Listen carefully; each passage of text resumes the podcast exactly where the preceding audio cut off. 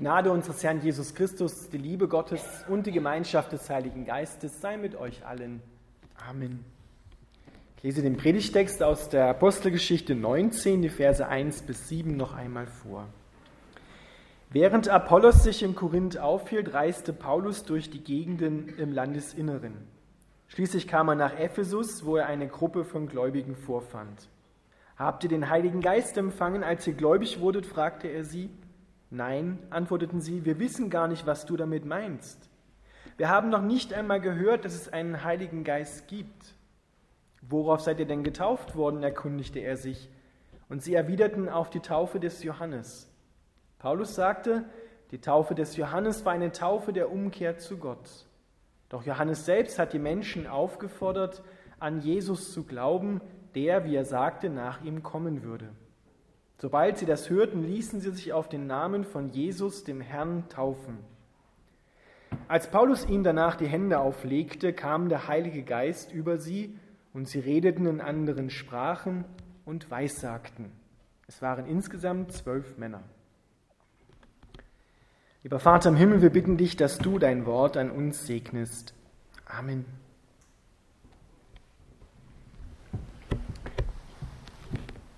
Liebe Gemeinde, die Apostelgeschichte berichtet uns von zwölf Männern, von Menschen, die getauft waren, sich also für Christen halten konnten und auch von anderen als Jünger, als Gläubige bezeichnet wurden. Aber im Gespräch mit Paulus stellt sich heraus, dass sie nicht nur nicht den Heiligen Geist hatten, sondern sie kannten ihn auch nicht. Sie wussten nicht, von was Paulus da eigentlich sprach. Vielleicht fehlten ihnen ja ein paar Einheiten im Religionsunterricht. Die hätten sie nachlernen können, wenn sie krank gewesen wären. Aber mit dem Heiligen Geist fehlte ihnen etwas, das man nicht nachlernen kann. Mit dem Heiligen Geist fehlte ihnen genau das, was Jesus von Johannes dem Täufer unterscheidet. Weil Johannes der Täufer hat gesagt, der, der nach mir kommt, der tauft nicht wie ich mit Wasser, sondern der tauft mit dem Heiligen Geist und mit Feuer. Mit dem Heiligen Geist fehlt ihnen genau das, worüber Jesus selber sagt, wer den Heiligen Geist hat, der kann der Kleinste sein im Himmelreich und ist immer noch größer als Johannes der Täufer. So steht es in Matthäus 11. Der Heilige Geist ist keine Option die wir im Zweifelsfall auch abwählen können, wenn wir vielleicht damit nicht klarkommen oder wir sagen, das ist nur was für den Pfarrer oder die Presbyter oder die Gemeindevertreter, die ein bisschen mehr so in die Kirche gehen. Sondern der Heilige Geist ist die Kraft Gottes. Griechisch Dynamis. Davon hat der Alfred Nobel seinen Sprengstoff benannt, Dynamit kommt von diesem Wort, von der Power Gottes. Der Heilige Geist ist die Kraft Gottes, die Jesus von den Toten auferweckte. Und der Heilige Geist, der weht über unser Leben und überall da, wo es dürr ist, wo es ausgelaugt ist, da weht dann der Hauch der Auferstehung drüber und verwandelt dein Leben in fruchtbare Äcker wo es dann etwas zu ernten gibt, zur Freude für dich und für deine Mitmenschen. Der Heilige Geist macht uns gegenseitig genießbar. Der Heilige Geist ist der göttliche Same, so beschreibt ihn Jesus, durch den Kinder Gottes gezeugt werden. Man kann also nicht einfach so hineinwachsen in die Tradition als Christ, sondern man muss neu geboren werden um Christ zu sein. So sagt es Johannes dem Nikodemus. Am Anfang des Johannesevangeliums lesen wir das. Wer nicht aus Wasser und Geist neu geboren wird, der kann Gott nicht sehen, der kommt nicht in sein Reich hinein. Ohne den Heiligen Geist sehen wir Gott nicht. Können wir nicht mit Gott intim werden, haben wir keinen Austausch mit Gott. Wir verstehen Gottes Reden nicht. Du verstehst nicht einmal das, was du in der Bibel liest oder was der Pfarrer am Sonntag auf der Kanzel predigt, obwohl er Deutsch redet und die Bibel auch in Deutsch ist. Aber der Heilige Geist übersetzt dir das, was Gott mit dem Wort transportiert. Der Heilige Geist macht uns in jeglicher Hinsicht lebendig. Und wer den Heiligen Geist erfahren hat und erfüllt worden ist mit dem Heiligen Geist und überfließt hin zu seinen Mitmenschen, mit dem schreibt Gott Geschichte in dieser Welt. Und da gibt es eine merkliche Veränderung. Wenn diese Menschen anderen berichten, was Gott Gutes getan hat in ihrem Leben, dann werden die anderen sagen, ja, ich stimme dir zu, das kann nur Gottes Handschrift sein. So etwas kann nur Gott machen. Das bringt kein Mensch aus sich heraus oder andere Menschen so zustande. Wir sehen drei Hauptwirkungen des Heiligen Geistes. Der Heilige Geist, um das vorneweg zu sagen, lässt sich in kein Schema pressen. Der Heilige Geist funktioniert nicht nach ähm, geradlinigen Richtlinien. Und der Heilige Geist passt auch nicht zwischen zwei Buchdeckel sondern der Heilige Geist, sagt Jesus, ist der Wind Gottes, der Hauch Gottes, der weht, wo er will. Aber man erkennt so grobe Linien, die sich vom Alten hin zum Neuen Testament durchziehen. Und wir können das, oder ich habe das mal so eingeteilt, er wirkt am Menschen, er wirkt im Menschen und er wirkt durch den Menschen. Ja? Am, im und durch. Er wirkt am Menschen. Wie macht er das? Er malt uns Jesus Christus, wie er gelebt hat, was er gesagt hat und vor allem, was er am Kreuz für dich getan hat, vor deine inneren Augen. Er lädt dich ein, das zu ergreifen, was Jesus Christus für dich getan hat. Er wirbt um dich. Er zieht, wie der Prophet Hosea es sagt, mit Seilen der Liebe dich zum Vaterherzen Gottes. Er zeigt dir, dass Gott gut ist er lädt dich dahin ein, ein Leben mit ihm zu führen. Und er führt dich auch durch deinen Alltag hindurch. Und meistens merkt man in dem Stadium noch gar nichts davon, dass Gott schon bereits die Geschicke eines Menschen lenkt. Und dann fast noch innen drinne. Man kann das nicht so haarscharf voneinander trennen. Das passiert manchmal gleichzeitig, manchmal nebenher, manchmal nacheinander. So lesen wir es immer wieder in der Apostelgeschichte bei den Jüngern. Da lässt sich auch kein Schema herausfinden. So ist es erstens, zweitens, drittens. Er wirkt im Menschen. Die meisten von euch sind als Kind getauft worden. Es gibt auch welche, die vielleicht als Erwachsene getauft sind, so wie ich. Er ist Erwachsener getauft worden. Er wirkt im Menschen, wenn ein Kind getauft wird. Da hat, er, da hat der Heilige Geist schon längst am Menschen gewirkt. Ja, der tut das schon während der Empfängnis und davor am Menschen wirken. Zuerst an den Eltern, dann an dem Kind, was im Bauch der Mama entsteht. Aber er wirkt auch in der Taufe am und im Menschen. Er kommt mit seinem Heiligen Geist. Er füllt, ich formuliere es mal so, ein bisschen von sich in diesen Menschen hinein, dass der Mensch so einen Anreiz hat, mehr nach Gott zu fragen und mehr von ihm zu wollen. So einen Guster macht er auf Gott. Und dann irgendwann und hoffentlich irgendwann im Leben kommt der Zeitpunkt, wo das getaufte kleine Kind groß geworden ist und sagt, jawohl, ich habe Jesus Christus durch andere Menschen und auch so erfahren, ich will mit diesem Jesus Christus leben. Ich will, dass er mein Herr ist und ich sein Eigentum, auf das er aufpasst, dass er liebt, dass er über den Tod hinaus rettet. Und das nennt Paulus dann zum Glauben kommen an Jesus Christus. Denn das führt er nämlich als erstes an. Auf wessen Namen seid ihr getauft worden? Auf den Namen des Johannes, aber erinnert sie, Johannes selber hat gesagt, ihr sollt an Jesus glauben. Das ist die Voraussetzung, dass man neu geboren wird und ein Kind Gottes wird, dass man an Jesus glaubt und sagt, ja, ich möchte mit diesem Jesus leben, er soll mein Herr sein. Denn so schreibt es Paulus im Römerbrief wortwörtlich, wer mit dem Mund bekennt, dass Jesus Christus der Herr ist und im Herzen glaubt, dass er ihn gerettet hat, der hat das ewige Leben. Der ist ein Kind Gottes. Der ist erfüllt mit dem Heiligen Geist. Und in dieser Erfüllung, um das mal so ein bisschen auseinanderzunehmen, gibt es gewisse Stadien. Das haben auch die Jünger durchgemacht. Sie wurden nach der Auferstehung von Jesus angehaucht. Nehmt hin, Heiligen Geist. Es ist der Atem Gottes, so wie am Anfang der Mensch zu einer lebendigen Seele wurde, wie Gott den Atem eingehaucht hat. Ein Stück, 100 Prozent Gott im Menschen. Und dann brauchten sie aber doch noch Apostelgeschichte 2, die Erfüllung mit dem Heiligen Geist, die Taufe im Heiligen Geist. Das heißt, dort wurde dann, um im Bild zu sprechen, das Gefäß, was der Mensch ist, zum Überfließen gebracht. Denn was machten die Menschen da, die Jünger?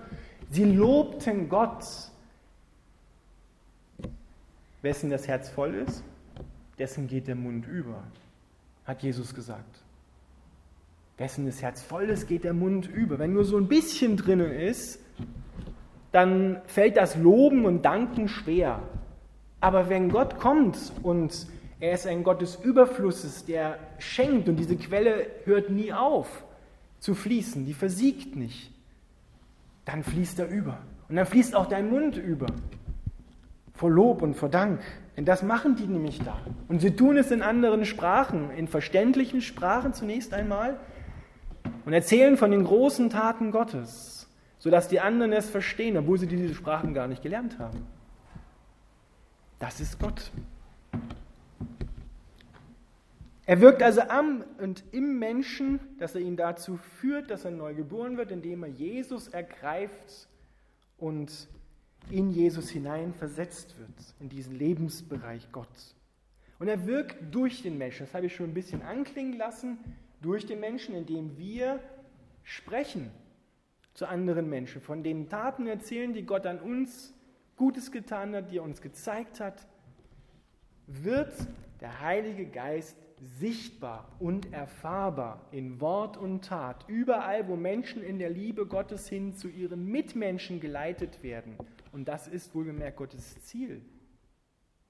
Mit einem jedem von euch. Dass die Liebe Gottes euch hinleitet zu euren Mitmenschen, zu denen, die mit euch auf dem Weg sind und zu denen auch, die er euch bewusst in den Weg gestellt hat. Das sind oft die, die wir zunächst einmal nicht mögen, die schwierig sind, die Reibesteine. Ja, aber was passiert in Reibung? Es entsteht Wärme, es entsteht ein Funke, es entsteht Feuer. Ja, nicht nur ein Feuer, das verbrennt, sondern ein Feuer, was auch was auch Wärme gibt, was Licht gibt, kann daraus entstehen. Es ist immer beides drin. Der Heilige Geist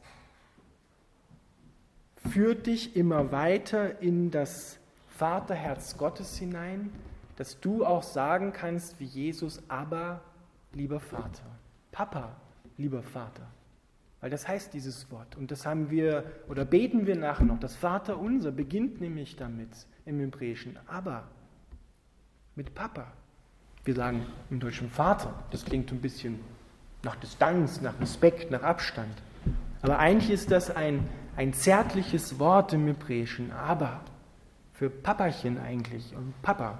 Ja? Also jemanden, den man lieb hat und von dem ich als Kind geliebt werde. Das ist Gott. Der Heilige Geist, wenn er kommt, wirkt heilend in deinem Leben. Das kann zunächst einmal zu Spannungen führen. Denn das Alte muss heraus, damit du die Gedanken Gottes denkst, die Gefühle Gottes kennenlernst, sein Leben kennenlernst. Und deshalb wird der Heilige Geist auch, man kann ihn auch so als Suchscheinwerfer bezeichnen, der durch dein Lebenshaus geht und schaut, wo die Leichen im Keller liegen und, und wo, äh, wo es noch dunkel ist und kalt ist und nass ist in deinem Lebenshaus und da will er Licht machen.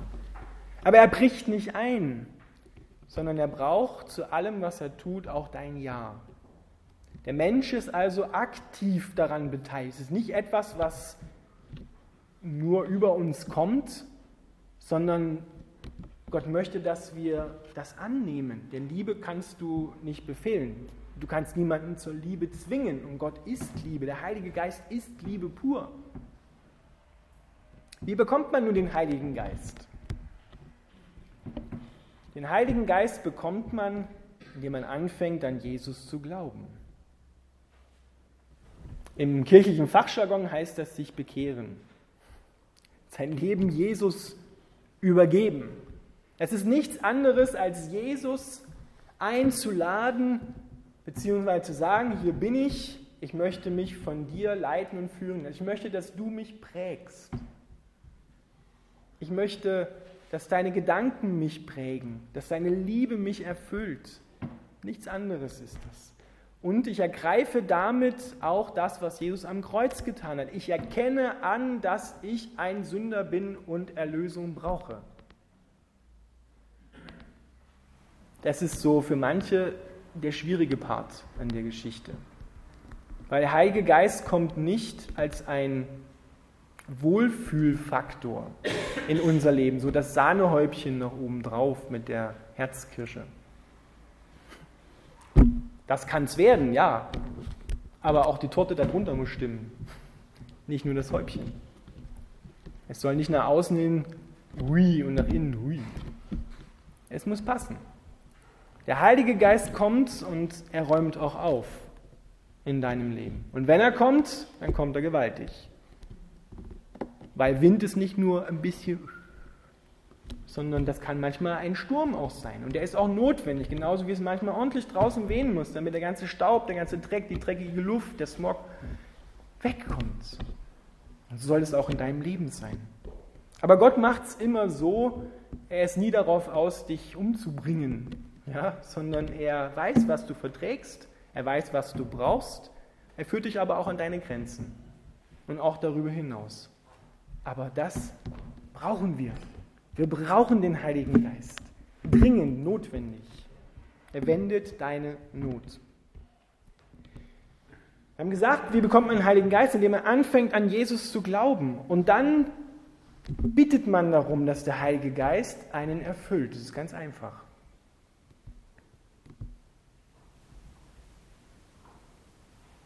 Sehe noch so die Fragezeichen in euren Augen.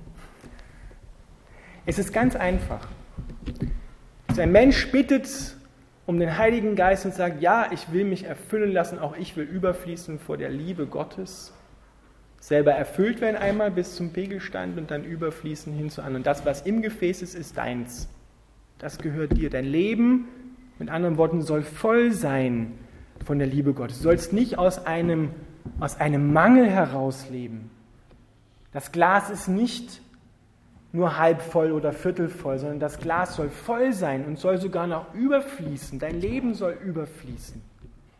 Gott macht uns frei von diesem Mangeldenken, dass wir erwarten in jeder Situation unseres Lebens, auch in den schwierigsten Situationen, dass er fähig ist, uns zu trösten, uns zu ermutigen und uns neue Wege aufzuzeigen, wo wir nur noch Mauern um uns herum sehen und denken, da wird nichts mehr. Und das geschieht ganz oft im Neuen Testament durch Handauflegung anderer geisterfüllter Christen. Wenn wir das auflisten, ist das meiste, was sich herausfindet im Neuen Testament, dass andere Christen anderen die Hand aufgelegt haben, die Hände aufgelegt haben, sie gesegnet haben und dann sind die Menschen erfüllt worden mit dem Heiligen Geist. Sogar die ersten Jünger mussten sogar im Land umherreisen, um den Menschen die Hände aufzulegen. Warum macht Gott das? Weil er es über die Menschen machen will. Die Handauflegung ist ein, ein Kraftschluss. Denn die Kraft Gottes ist in dem Christen und sie fließt über hin zu den anderen. Und es schafft auch Beziehung zu dem anderen. Denn wenn ich gegen den anderen etwas habe, wenn er mein Feind ist, dann werde ich ihm wahrscheinlich nicht gerne die Hände auflegen. Aber das ist die Liebe Gottes, die uns hindrängt. Und die Berührung tut manchen Menschen so gut. Manche mögen das auch nicht, okay? Dann tut es der Heilige Geist auch ohne Berührung. Der Heilige Geist lässt sich nicht in ein Schema pressen. Aber so bekommt man den Heiligen Geist. Und dann wird Christsein auch etwas, wo Freude ins Leben hineinkommt. Wo es natürlich nicht nur himmelhoch Jauchzen gibt, sondern es gibt auch mal eine Krise. Aber in der Krise weiß ich auch immer mehr, mit zunehmender Krise teilweise, Gott ist da. Er lässt mich nicht alleine, er führt mich dadurch. Manchmal sieht man das erst im Nachhinein, aber Gott ist da. Und er ist so nah da, dass er bei dir Wohnung nimmt. Paulus sagt, euer Leib, ihr seid der Tempel des Heiligen Geistes. Dort will Gott wohnen, in euch will er wohnen. So nah, so intim will Gott mit euch werden, mit uns. Der Heilige Geist ist keine Option. Nur er lässt uns Jesus den Herrn nennen. Nur er wirkt den Glauben von Anfang an. Ohne den Heiligen Geist geht gar nichts. Und ein Christ ohne den Heiligen Geist, sagt die Bibel, ist kein Christ. Das ist es.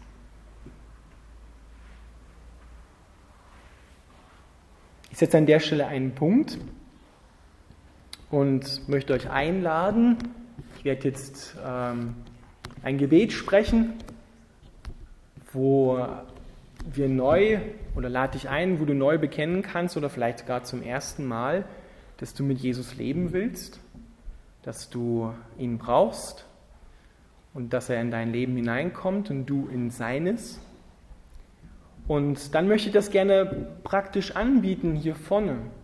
Wer überfließen will vor der Liebe Gottes, erfüllt werden will mit der Liebe Gottes, vor allem in den Bereichen, wo er noch so Mangel spürt, den lade ich recht herzlich ein, nach vorne zu kommen. Ich bin dann vorne und ich will das so machen, wie der Apostel Paulus das gemacht hat, die Hände auflegen und dich segnen und bitten, dass Gott kommt und dich erfüllt mit dem Heiligen Geist.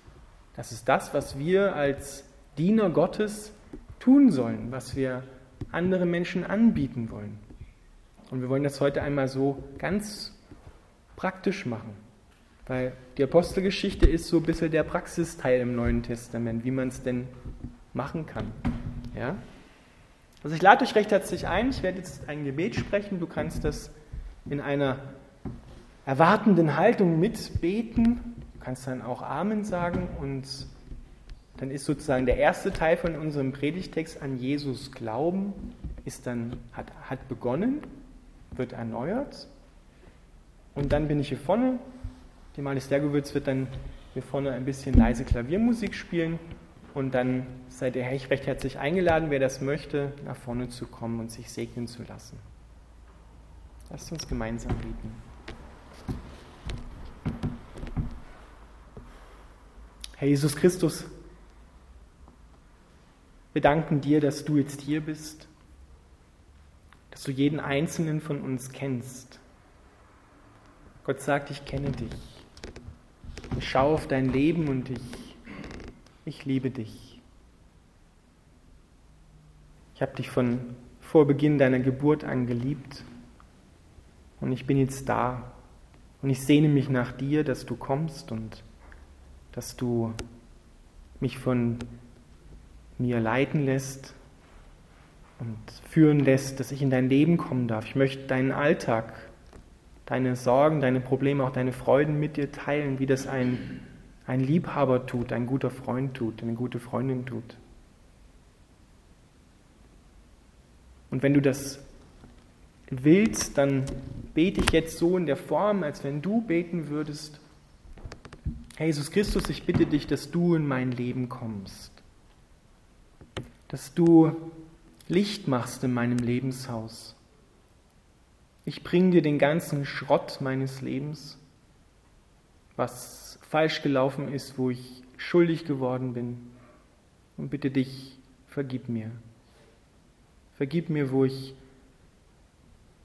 anderen Menschen wehgetan habe, wo ich mir selber wehgetan habe, wo ich nicht ehrlich war.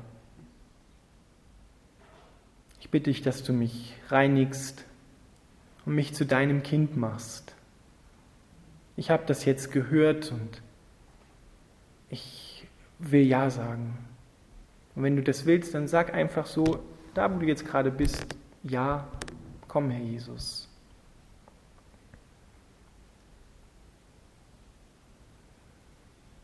Vielleicht gibt es einen Lebensbereich, der dir jetzt gerade einfällt, wo du, wo du sagst, ja, ich möchte, dass du besonders dort hineinkommst, wo du vielleicht traurig bist, wo du, wo du nicht mehr weiter weißt, wo du die Nerven wegschmeißt.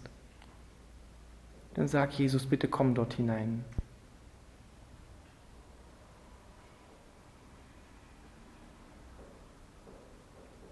Ja, Herr Jesus, ich möchte ein Leben mit dir führen, ich will mich prägen lassen und leiten lassen als dein Kind, das einen neuen Vater hat im Himmel, der, der mich liebt.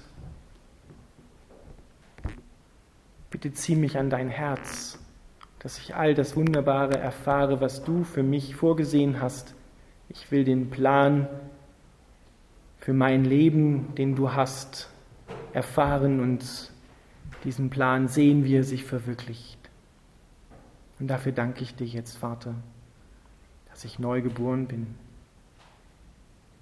ein Kind bin, dein Kind und zur weltweiten Familie Gottes im Himmel und auf der Erde gehöre.